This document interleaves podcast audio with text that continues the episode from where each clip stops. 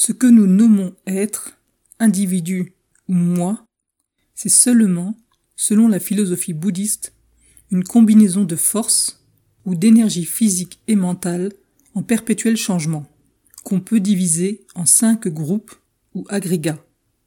Le Bouddha dit, en résumé, ces cinq agrégats d'attachement sont dukkha. Ailleurs, il définit nettement dukkha comme étant les cinq agrégats.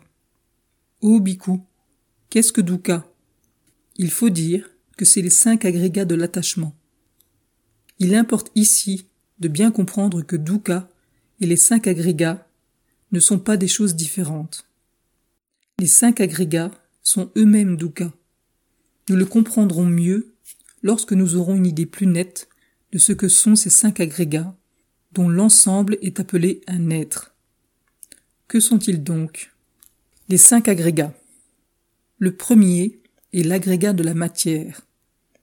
On désigne sous ce terme les quatre grands éléments traditionnels, symbolisés par la terre, l'eau, le feu, l'air, solidité, fluidité, chaleur, et mouvement et aussi les dérivés de ces quatre grands éléments. Sous ce terme de dérivés des quatre grands éléments, on comprend les cinq organes matériels des sens, à savoir la faculté de l'œil, de l'oreille, du nez, de la langue et du corps, et les objets qui leur correspondent dans le monde extérieur, c'est-à-dire les formes visibles, les sons, les odeurs, les saveurs, et les choses tangibles, et également telles pensées, idées et conceptions qui appartiennent au domaine des objets mentaux.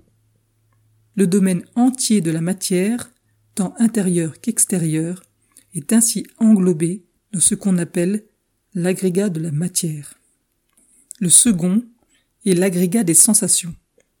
Sont comprises dans ce groupe toutes les sensations plaisantes, déplaisantes ou neutres que nous éprouvons dans les contacts des organes physiques et de l'organe mental avec le monde extérieur.